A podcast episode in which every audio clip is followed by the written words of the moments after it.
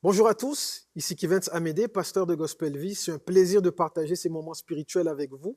Je tiens à saluer toute la famille de Gospel Vie et si vous êtes nouveau parmi nous, je souhaite également la bienvenue et j'espère que vous continuerez de nous suivre.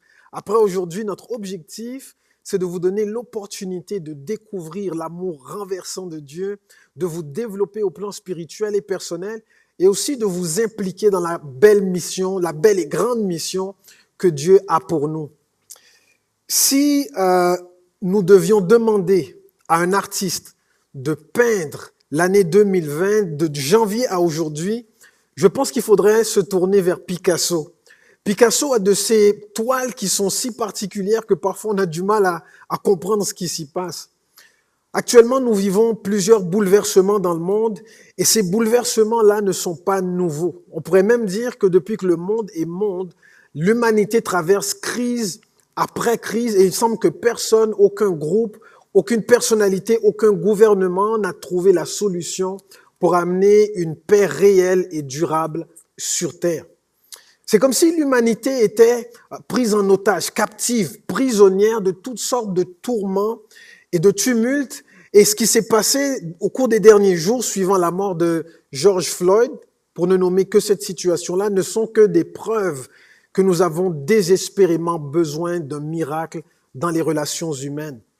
La bonne nouvelle, c'est que Dieu a un plan, Dieu entend les cris, il voit nos souffrances et il a bien la ferme intention d'intervenir et pour cela, il a besoin de vous et de moi. Aujourd'hui, nous entamons une nouvelle série intitulée Justice et le message du jour s'intitule Le cri des opprimés. Et donc, au cours des prochaines semaines, on va parler de questions de justice et du rôle de Dieu et des croyants dans tout ça. Sans plus tarder, je vous invite à lire avec moi un texte qui se trouve dans Exode au chapitre 3. Je vais lire les versets 6 à 12. Ça va comme suit. Je suis le Dieu de ton Père, le Dieu d'Abraham, le Dieu d'Isaac et le Dieu de Jacob. Moïse se couvrit le visage parce qu'il avait peur de regarder Dieu. Le Seigneur reprit, j'ai vu comment on maltraite mon peuple en Égypte. J'ai entendu les Israélites crier sous les coups de leurs oppresseurs.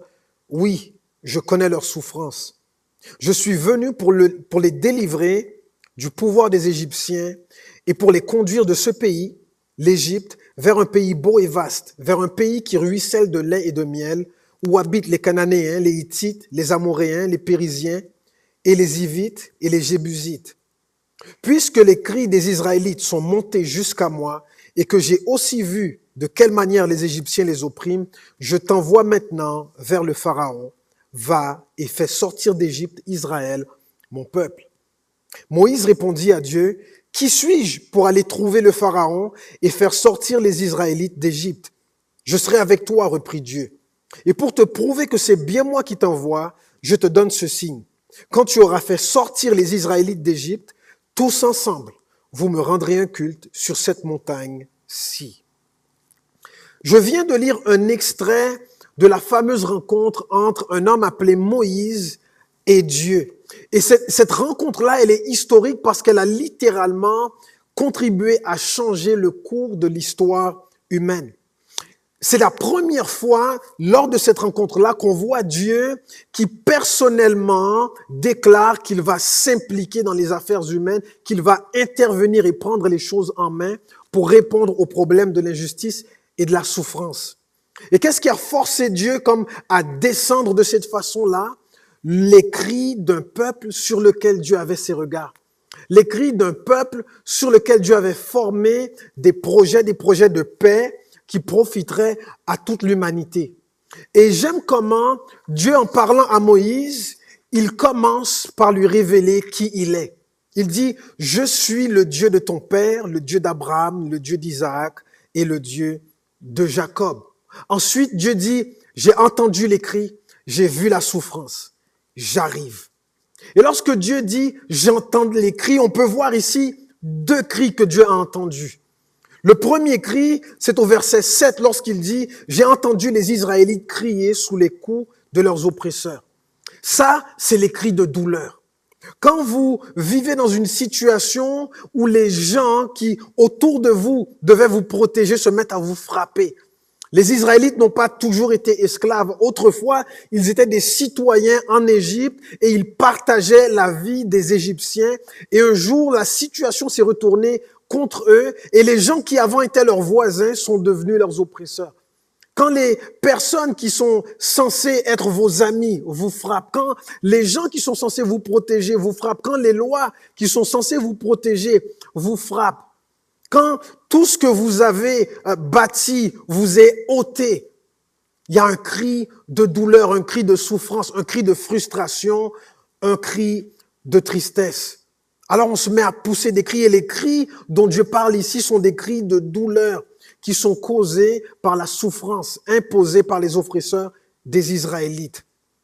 Et lorsqu'on ne voit aucune autre issue, on se sent comme si tout le monde entier était contre nous. Le deuxième cri qu'on peut entendre dans ce texte-là, c'est au verset 9, lorsqu'on dit, les cris des Israélites sont montés jusqu'à moi. Le premier cri est un cri de douleur, poussé à cause des coups qu'ils recevaient de leurs oppresseurs. Et le deuxième cri qu'on peut entendre ici, c'est un cri à l'aide. Si les autorités semblent ne rien faire ou semblent ne pas en faire assez pour vous protéger dans une situation, si ceux qui sont témoins de vos souffrances n'interviennent pas pour vous aider, si les lois même semblent être contre vous ou ne pas vous avantager, et quand les gens qui vous partagent votre histoire semblent dire que ce que vous vivez, votre expérience, c'est dans votre tête, ce n'est pas réel, alors vers qui est-ce qu'on peut se tourner?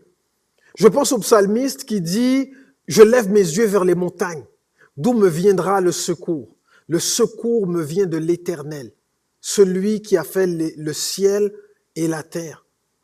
Alors Dieu descend sur une montagne et il se révèle à Moïse du haut d'un buisson ardent. Et il dit à Moïse, j'ai entendu les cris, j'ai vu les souffrances, j'arrive. Dieu est descendu parce qu'il est un Dieu d'action. Et le Dieu d'action de la Bible est toujours prêt à intervenir. Et il a toujours besoin d'un homme, d'une femme peu importe la, race, peu importe euh, l'ethnie, peu importe le bagage, pour s'investir et s'impliquer dans la cause qui lui, qui lui présente. Je vais dire quelque chose qui va peut-être surprendre certaines personnes, mais Dieu n'est pas un Dieu de prière. Dieu est un Dieu d'action. La raison pourquoi nous prions Dieu, c'est pas pour qu'il vienne pleurer et prier avec nous. Nous prions Dieu parce que nous voulons qu'il fasse quelque chose.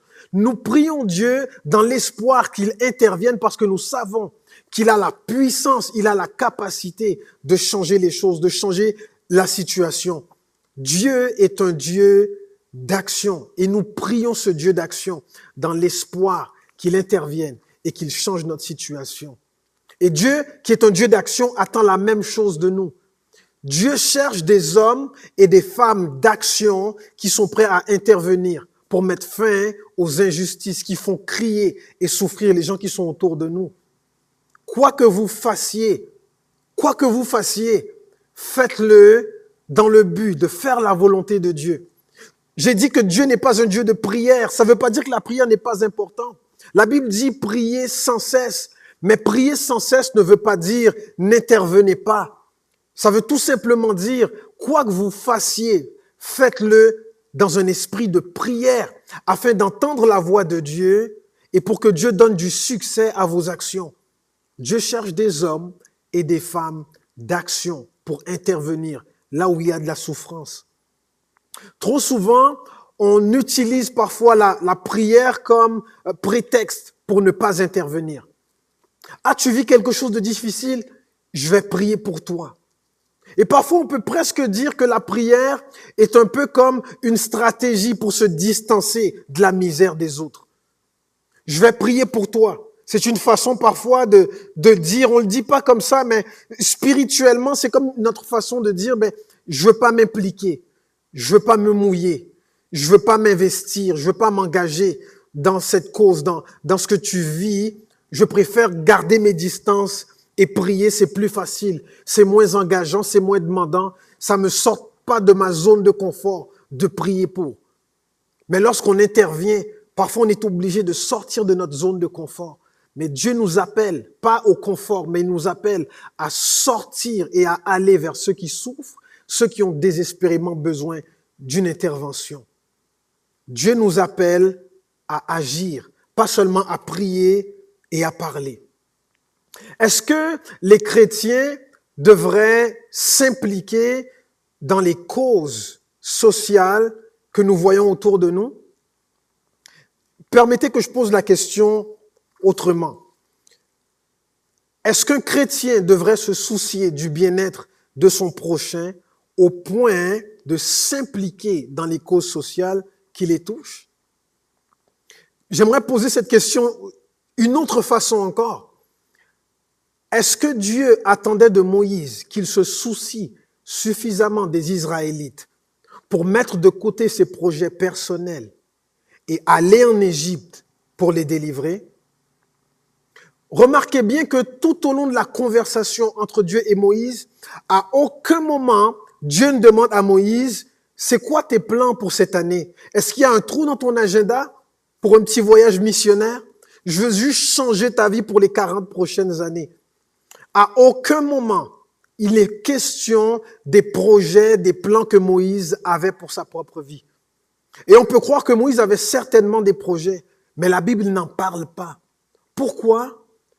Parce qu'à côté du problème d'injustice que Dieu voyait, à côté des cris, à côté de la souffrance du peuple d'Israël, tous les projets personnels de Moïse n'avaient plus vraiment d'importance. Et je suis pas en train de dire que vos aspirations, vos rêves, vos projets n'ont pas d'importance. Ce que je dis tout simplement aujourd'hui, c'est qu'il y a des choses beaucoup plus pressantes aux yeux de Dieu. Et Dieu compte sur vous pour intervenir, pour agir, pour faire quelque chose. Vous avez des projets, Dieu il en a aussi. Et il a mis votre nom sur des projets qui vont changer la vie de plusieurs personnes. Dieu dit, j'ai entendu les cris, j'ai vu la souffrance. À partir du moment où Dieu a dit ça à Moïse, peu importe les projets personnels que ce dernier avait, son avenir était scellé. Parce que la justice et le salut de Dieu pour l'humanité sont au sommet de sa liste de priorités.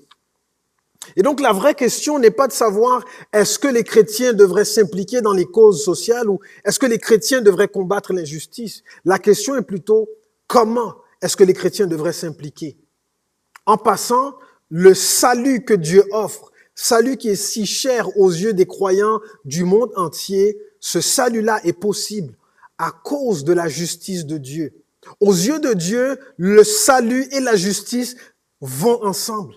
Et les Israélites ont pu connaître le salut que Dieu offrait parce qu'un homme près de Dieu a été prêt à aller plus loin que simplement entendre les cris et voir leur souffrance. Il s'est levé et il est allé. Et de la même manière, plusieurs de nos jours, plusieurs de nos contemporains connaîtront le salut de Dieu si vous et moi ne nous contentons pas d'entendre les cris et de voir la souffrance, mais si nous nous levons et allons pour délivrer ceux qui sont opprimés. Mais Moïse ne l'a pas compris tout de suite. La première réaction de Moïse, lorsque Dieu lui a révélé son projet, le projet de l'envoyer en Égypte pour délivrer les Israélites, la première réaction de Moïse a été de dire, mais, mais moi, qui suis-je moi pour aller vers le Pharaon? Qui suis-je moi pour aller en Égypte? Moïse ne considérait pas qu'il était à la hauteur de cette tâche. Il ne considérait pas qu'il avait ce qu'il fallait. Il ne considérait pas qu'il était l'homme de la situation. Mais Dieu l'avait tout de même choisi. Dieu l'avait choisi et Moïse a fini par obéir. Il a eu cette réaction, Moïse, parce qu'il ne savait pas encore qui il était. Moi, mais qui suis-je moi pour aller là-bas Qui suis-je moi pour m'impliquer dans cette affaire? Qui suis-je moi pour aller faire une différence là-bas? Moïse ne savait pas qui il était. C'est pourquoi il a eu cette réaction-là. Et de la même manière, plusieurs personnes aujourd'hui voient ce qui se passe autour de nous, voient les tumultes, voient les protestations, voient la souffrance, entendent les cris et n'osent pas s'impliquer, n'osent pas dire quelque chose, n'osent pas s'investir. Et ils sont un peu comme Moïse qui se dit, qui, mais qui suis moi pour aller là-bas? Qui suis moi pour faire une différence? Qui je suis moi pour dire quelque chose? Moi aller et faire une différence dans la vie de ces personnes qui souffrent? Ben oui, toi. Oui, mais moi j'ai pas assez d'éducation. Moi, je suis trop blanc. Moi, je suis trop noir. Moi, je suis trop important. Moi, je veux pas me mouiller. Moi, j'ai une réputation à, à préserver. Dieu t'a choisi. Si tu entends sa voix, sache que Dieu t'a choisi. Et parfois même en tant que croyant, en tant que chrétien, on peut avoir la réflexion de dire, mais nous, on est une église. C'est pas notre rôle de nous impliquer dans ces histoires de société. Notre rôle à nous, c'est de prêcher l'évangile. Ah bon? Alors c'est OK, ce serait OK de parler des péchés que certaines personnes font chez eux en privé à l'abri des regards, mais c'est pas OK de parler du péché de l'injustice qui se passe au grand jour sous nos yeux? C'est le rôle des croyants d'être la lumière du monde. Et on peut comprendre que parfois on a un certain malaise face à certaines situations, certaines questions, certains enjeux sociaux, certaines euh, questions qui touchent la justice. On peut avoir un, un, certain malaise et pas se sentir à la hauteur, ne pas se sentir apte, ne pas se sentir capable de faire une différence. Parfois on est très mal à l'aise, mais Dieu ne nous a pas appelés à être à l'aise. Dieu ne nous a pas appelés à rester dans nos zones de confort. Il nous a appelés à briller dans les ténèbres, même si le sujet est inconfortable. Je suis persuadé que si Dieu avait envoyé Moïse ailleurs qu'en Égypte, dans n'importe quel autre pays, Moïse aurait certainement eu une autre réaction. Mais Moïse avait un malaise face à l'Égypte. Parce que Moïse, il avait grandi en Égypte. Il avait vécu là-bas et il connaissait très bien la situation des Israélites. Même que Moïse avait essayé d'aider les Israélites, mais ses initiatives avaient un peu échoué. Et donc, l'Égypte pour Moïse était un peu comme un rappel de ses limites, de son échec. Et parfois, lorsqu'on regarde autour de nous ce qui se passe, lorsqu'on voit tout le tumulte, lorsqu'on voit tous les bouleversements, lorsqu'on voit les protestations, au lieu de voir l'opportunité de faire une différence, au lieu de voir une opportunité de répondre à l'appel de Dieu pour délivrer les captifs, tout ce qu'on voit, c'est nos limites. Tout ce qu'on voit, c'est notre manque de connaissances, notre manque de vocabulaire, notre manque de moyens, notre manque de ressources. Mais Dieu, heureusement, il ne s'est pas arrêté au, au, malaise de Moïse. Dieu ne s'est pas arrêté aux limitations de Moïse. Dieu l'a envoyé. Même si pour Moïse, mettre fin à l'esclavage en Égypte était une mission impossible, Dieu l'a quand même envoyé. Et de la même façon, même si pour vous, mettre fin à certaines injustices dans nos sociétés est une mission impossible, Dieu ne s'arrête pas à votre incrédulité ou à vos doutes. Dieu, il a un plan et il a la ferme intention d'aller jusqu'au bout de sa vision. Et il vous a choisi pour participer à cette mission-là. Le rôle de l'Église, est beaucoup plus que spirituel.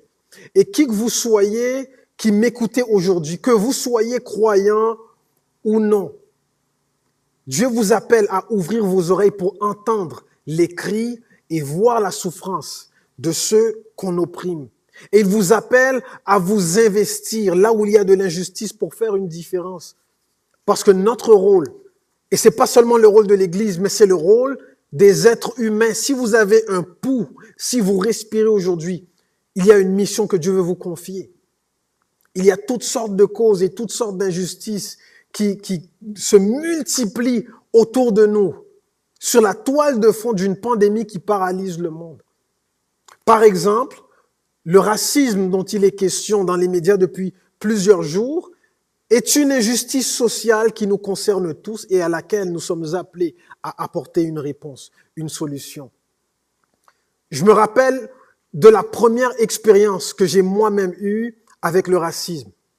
J'étais très jeune, j'avais environ 9 ans, 9 ou 10 ans, et j'étais sorti avec une de mes tantes pour aller faire des courses. Ma mère nous avait envoyé acheter quelques emplettes et on était à Montréal-Nord, on marchait sur la rue Allard. On était en train de revenir à la maison. Et alors qu'on marchait, ma tante et moi, côte à côte, deux jeunes hommes se sont arrêtés sur notre chemin et ont commencé à nous insulter. Hey les nègres, comment ça va? Et moi, je comprenais pas tout à fait ce qui se passait. Je n'étais même pas encore très familier avec ce terme. Mais ma tante, qui comprenait ce qui se passait. Elle a mis son bras autour de mon épaule et elle m'a dit, ne te retourne pas, dis rien, marche. Et les deux jeunes hommes ont continué à nous insulter. Elle est nègre, vous êtes sourds. Où est-ce que vous allez? Retournez en Afrique. Et pendant plusieurs minutes, ça a continué comme ça. Et ma tante, elle ne leur répondait pas. Elle m'a serré encore plus fort et elle a dit, ne, ne regarde pas en arrière, continue de marcher et marche plus vite. Et elle m'a serré et on a commencé à accélérer le pas. Et alors qu'on était en train de les ignorer et, qu'on marchait euh, très rapidement pour se rendre à la maison, ces deux jeunes hommes ont continué à nous suivre et ils se sont mis à nous cracher dessus. Et donc il y avait une pluie de crachats de ces deux jeunes hommes que je n'avais jamais vus, qu'on ne connaissait même pas et qui pourtant avaient quelque chose contre nous à cause de la couleur de notre peau. On a continué à marcher et lorsqu'on est rendu à la maison, on a dû enlever nos, nos jaquettes qui, étaient tout sales, tout souillées. Et je me rappelle que ce jour-là, je suis entré dans ma chambre et j'ai même pas dit à ma mère ce qui s'était passé ce jour-là. Et si ça se trouve, ma mère apprend tout de suite que j'ai vécu ça à l'époque. Je suis resté à la maison et j'ai réfléchi. En fait, je savais pas trop quoi penser de ce qui venait d'arriver. C'était une expérience nouvelle pour moi. Et ça m'a pris du temps pour réaliser que cette expérience-là m'avait traumatisé. Au point où mon cœur s'était un peu endurci. Ce n'est pas que j'avais une dent contre un groupe de personnes en particulier, mais je me posais souvent la question, est-ce que cette personne est raciste? Est-ce que je peux lui faire confiance ou pas? Et lorsqu'on se pose constamment ce genre de questions, c'est que à l'intérieur de notre cœur, il y a quelque chose qui n'est pas guéri. Et puis un jour, Dieu a touché ma vie et il a changé mon cœur. Et en changeant mon cœur, Dieu a ôté l'amertume, il a ôté la rancune, il, a ôté euh, la, la, la, la, haine, il a ôté le, méchant qui était entré, qui s'était installé dans mon cœur et qui avait terni, tordu ma vision du monde et ma vision des autres. Et j'ai compris alors que Dieu peut changer n'importe quel cœur. Dieu peut changer un être humain comme personne ne peut changer un être humain. Et la réponse de Dieu aux injustices sociales, ce n'est pas la haine, ce n'est pas la colère, mais c'est l'amour. Parce que la haine et la colère ne peuvent pas accomplir la justice de Dieu. Il n'y a que l'amour qui peut faire ça. Je vais répéter ce que je viens de dire là. La haine et la colère ne peuvent pas accomplir la justice de Dieu. Seul l'amour est capable de faire ça. Et aujourd'hui, en tant que pasteur, je suis un prédicateur de l'évangile. C'est ma mission. Et je veux remplir cette mission-là en le faisant d'une façon qui va contribuer à chasser les ténèbres de l'injustice dans notre société. Au verset 12, Dieu dit quelque chose d'inspirant et de prometteur à Moïse. Il dit, quand tu auras fait sortir les Israélites d'Égypte, tous ensemble, vous me rendrez un culte sur cette montagne-ci. Au cours des derniers jours, nous avons vu des milliers de personnes investir les rues de leur ville. Au Canada, aux États-Unis, dans plusieurs villes, en Europe, dans plusieurs villes. On a vu des milliers de personnes dans les rues. On a entendu les cris des opprimés dans les rues, des cris pour la justice. Et imaginez maintenant Moïse à la tête du peuple d'Israël, sortant d'Égypte, le jour où Moïse a libéré, avec l'aide de Dieu, les Israélites de l'esclavage, c'était pas moins de 2 millions de personnes qui se sont retrouvées dans les rues d'Égypte, marchant ensemble vers la liberté. C'est cette liberté à laquelle ils avaient rêvé, pour laquelle ils avaient prié pendant des siècles. Et cette image du peuple d'Israël sortant d'Égypte, marchant dans les rues pour aller rencontrer Dieu sur la montagne où Dieu les attendait, cette image-là, c'était le début de la réalisation d'une vision que Dieu nous dépeint dans le livre d'Apocalypse, au chapitre 7, et je vous le lis tout de suite. Au verset 9, ça dit, après cela, je regardais et voici, il y avait une grande foule que personne ne pouvait compter, de toute nation, de toute tribu, de tout peuple et de toute langue. Ils se tenaient devant le trône et devant l'agneau, revêtus de robes blanches et des palmes dans leurs mains, il criait d'une voix forte en disant, Le salut est à notre Dieu qui est assis sur le trône et à l'agneau. Et en passant, le, le passage que je viens de lire est un des versets clés de l'énoncé de mission de l'Église Gospel Vie. La mission de l'Église, elle n'est pas que spirituelle et elle prend tout son sens au milieu des crises et des bouleversements de notre société. Entendre les cris des opprimés et délivrer les captifs pour les conduire à la montagne de Dieu, où tous ensemble, toutes les langues, tous les, tous les peuples, toutes les nations, sans discrimination, sans racisme, sans haine, sans animosité, sans méchanceté, tous ensemble, unis comme une seule race, un seul peuple, devant Dieu, avec Jésus-Christ pour Seigneur. Ça, c'est la vision de Dieu. La vision de Dieu est une vision qui rassemble. Ce n'est pas une vision qui divise. La vision de Dieu veut unir les blancs, les noirs, les jaunes, les rouges, peu importe votre couleur, votre langue, votre arrière-plan, votre bagage culturel. Le plan de Dieu pour vous, c'est de vous unir à sa grande famille. Le plan de Dieu pour nous aujourd'hui, c'est que nous nous investissions dans notre société pour réaliser cette belle vision. Que vous soyez croyant ou pas, nous ne sommes pas là que pour parler ou prier. Nous sommes également là pour agir afin que la lumière brille dans un monde d'injustice.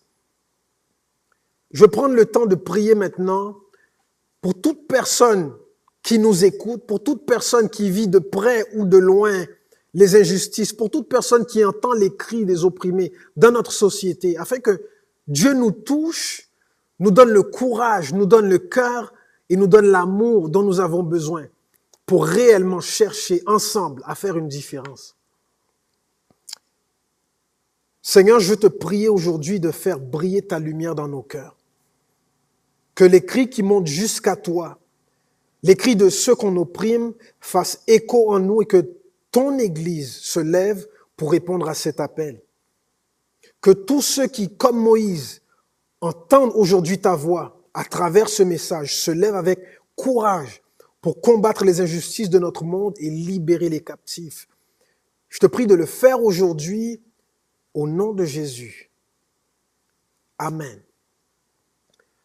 Je vous remercie de nous avoir écoutés jusqu'ici et vous encourager et si vous avez une histoire à raconter, partagez votre histoire avec la recommandation suivante, si vous me permettez.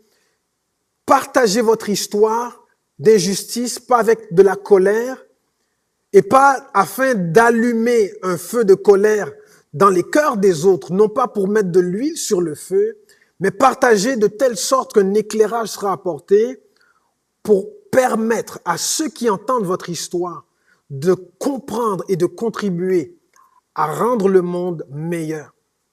Je vais céder maintenant la place à l'équipe de louanges qui va nous conduire dans un dernier chant et je vais vous souhaiter à tous une excellente journée.